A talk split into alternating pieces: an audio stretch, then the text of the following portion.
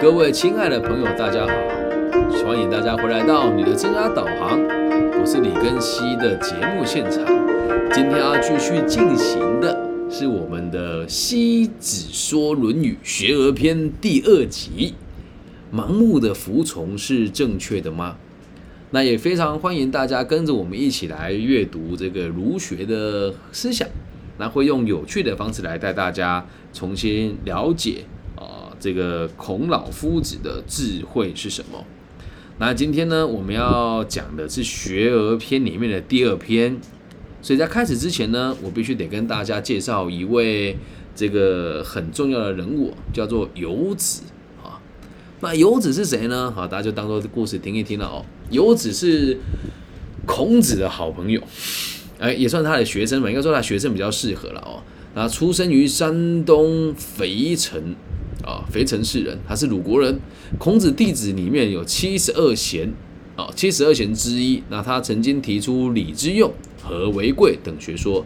那因为他的气质跟外貌跟孔子非常相似，所以在孔子往生了之后呢，游子就成为孔门弟子最敬重的人物之一啦。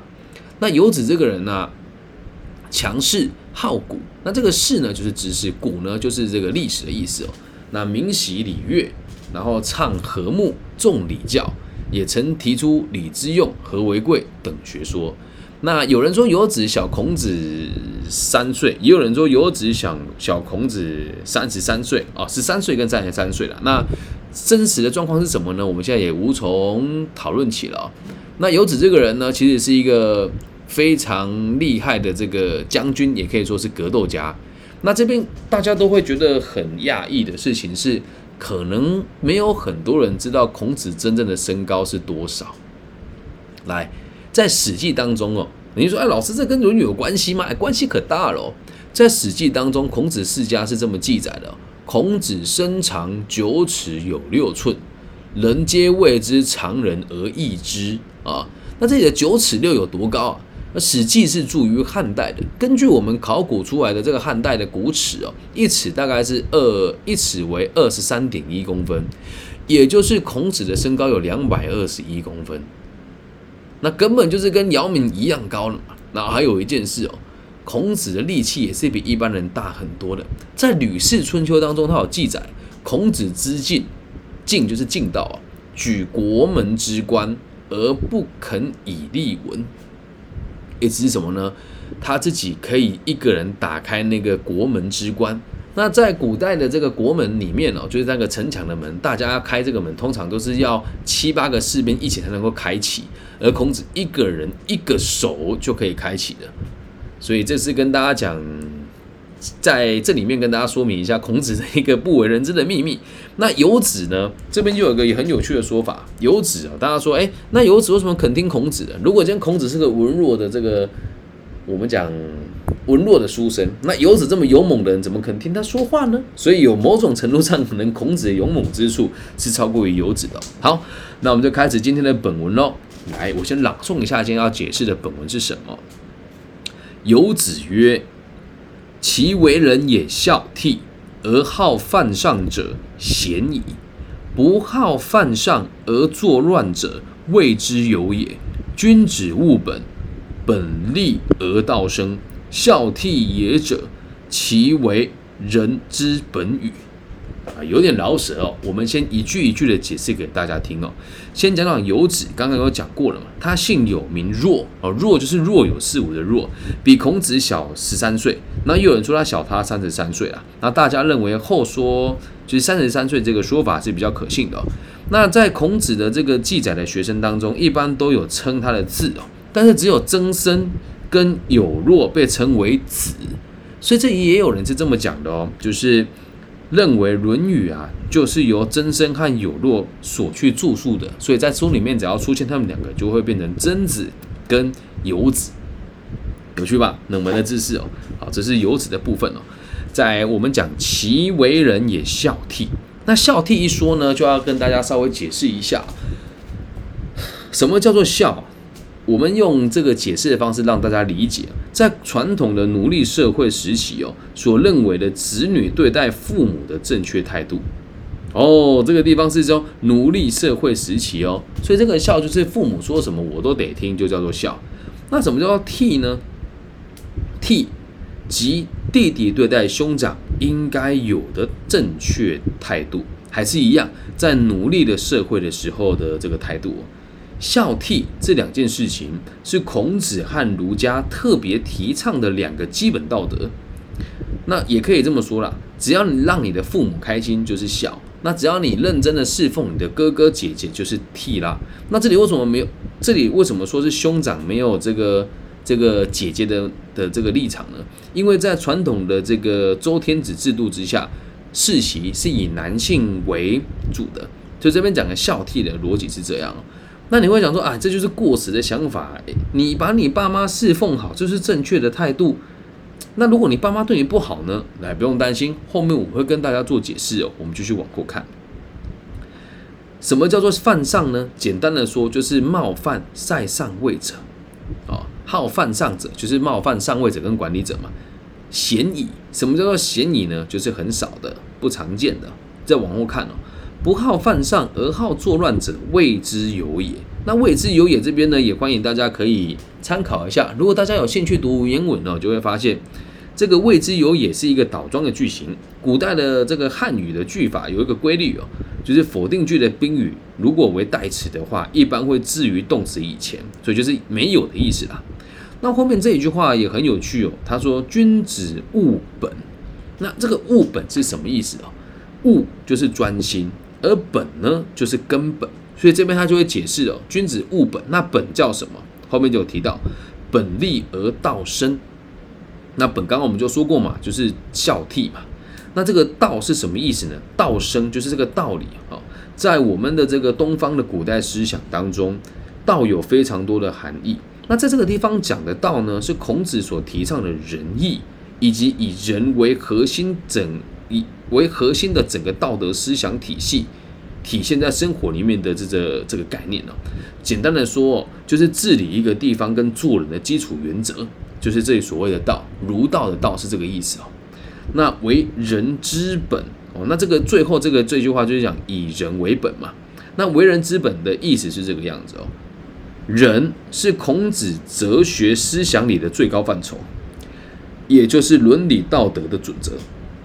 以人为本，这个人哦，就是一撇一竖，然后两横哦，就是人，即以孝悌作为人的根本。那还有另外一种解释哦，这个古代的这个人呐，仁义道德的人，跟我们这个一撇一捺的人两个字是通用的，所以也会说以人作为根本。那这么听起来这一段好像非常的八股哦，我们跟大家翻译一下。简单的白白话文就是这么说的。那有子说过，孝顺父母、兄友弟恭的人，而喜欢触犯上层统治者的，这样子的人是很少见的。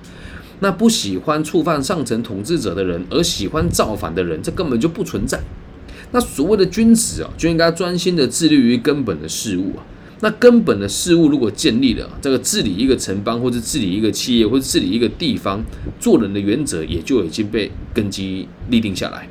所以孝顺父母、顺从兄长，这就是仁义的根本啊！听起来很八股哈。那听一听我是怎么跟大家做解析的。我们先讲一讲大部分的学者对于这一段的想法跟推测是什么。游子他认为，如果人可以在家中对父母尽孝、对兄长顺服的话，那么他在外就可以对这个上级尽忠。那这个忠义的忠哦，就是忠心的忠哦，是以孝悌为前提的。那孝悌以忠为目的，很有趣吧？忠义呃，忠心的忠哦，是以孝悌作为前提，而孝悌是以忠义为目的。在儒家的传统思想当中是这么认为的，在家中实行孝悌，那统治者内部就不会发生犯上作乱的这种事情。再把孝悌推广到劳动民众当中，民众也会绝对服从，而不会起来造反，这样就可以维持整体企业跟社会的安定。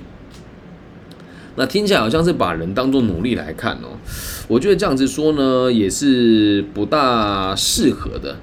我只能讲，当时是农业为本，就连要打仗，因为打春秋战国嘛，打仗最重要的是。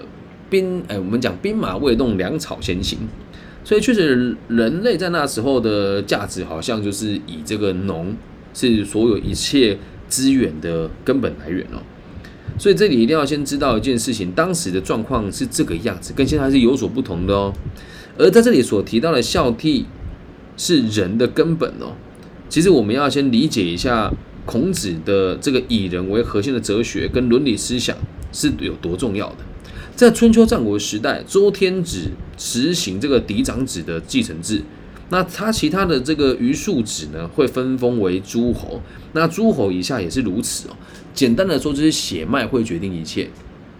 所以，如果都是以长子来继承，剩下的二弟、三弟、四弟、五弟、六弟，就是会成为诸侯。那诸侯他下面再分封下去，也是以长子为主。所以这个反映当当时的整个社会是顺从天子、诸侯到大夫这样子一种的这一种奇怪的政治结构，而它的基础是封建的宗法血缘关系，所以孝悌正反映了当时宗法制度对于道德的要求。那你会说，老师，我们现在就不是这样子的制度，那为什么还要讲这个仁义道德跟孝悌呢？来听我说完哦，我们再把这个分析讲的深一点点。孝悌与社会的安定有非常直接的关系，因为孔子看到了这一点哦，所以他把全部的思想主张都由此出发。他认为仁孝悌就不会产生作乱，那说明孝悌为仁的这个根本的道理哦。那从春秋战国以后的历代封建制度和这个统治者跟这些文人雅士都继承了孔子的孝悌说，主张以孝治天下。那汉代就是一个显例哦，他们把道德教化作为实行封建统治的重要手段，把老百姓啊禁锢在这个纲常当中，那会用这个呃这个伦理道德的智库来限制民众，然后让他们盲目的对别人产生认同感，所以这也对我们整体的东方的传统文化产生非常深刻的影响。所以孝悌呢，与其说是封建。统治和宗法的制度之下所产生的奇怪的逻辑，那也要跟大家讲了，在现在读《论语》哦，要有自己的判断能力，要去分析跟批判，绝对要把封建制度这种很奇怪的行为跟逻辑摒弃掉。那我们要学起来是合理的内容，充分发挥道德在社会安定所应该有的作用。这样子讲又很饶舌了，所以跟大家分享，这边是我个人的推测了哦，因为大家自己读书都有自己的看法，我也提出我自己的想法。我们现在所读到的这个孔子所说的话，也都是后末世的人做的注解。就像我在推行个体心理学一样，在台湾的个体心理学，在讲这一次，我也不怕被人家念了哦。所有台湾的心理师，没有任何一个人是像我这个样子去读他。阿德勒博士的各个经典的原著，而都非常相信于别人的解释。那这里不得不提一个人叫朱熹哦。那时候我们讲说在汉代，朱熹罢黜百家，独尊儒术。所以我们现在读到了这个《论语》的解释，都是从朱熹那时候做注释出来的。所以他讲的呢，也不一定是正确的。我刚刚讲的是主流市场的人对这一个文章的评判啊。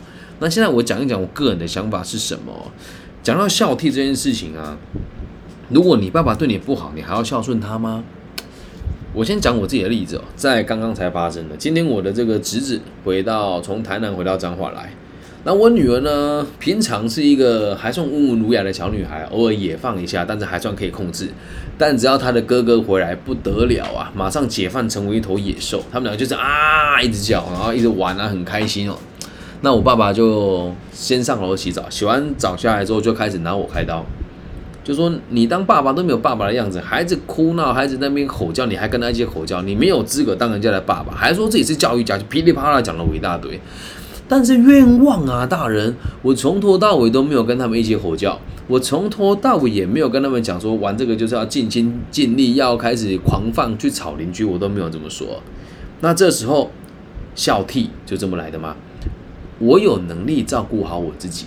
我也知道我的爸爸今天这么说，我一定有他的原因在，所以我选择了跟他沟通。我说我没有啊，他说你还敢狡辩啊？我爸正刚正那么凶哦。我说好，那我知道了。所以这时候开始呢，我就会对他们有严加管教，就说小声一点哦，爷爷不开心喽，已经很晚了，大家要睡觉喽。那你看爸爸平常有这么吵吗？没有。于是两个小朋友就慢慢变得安静了。这就是一个我们讲的这个孝悌哦。这也不是盲从的愚孝，而是你自己状况就还不错了，干嘛跟这些老一辈的爸爸妈妈计较你，计较他尊不尊重你呢？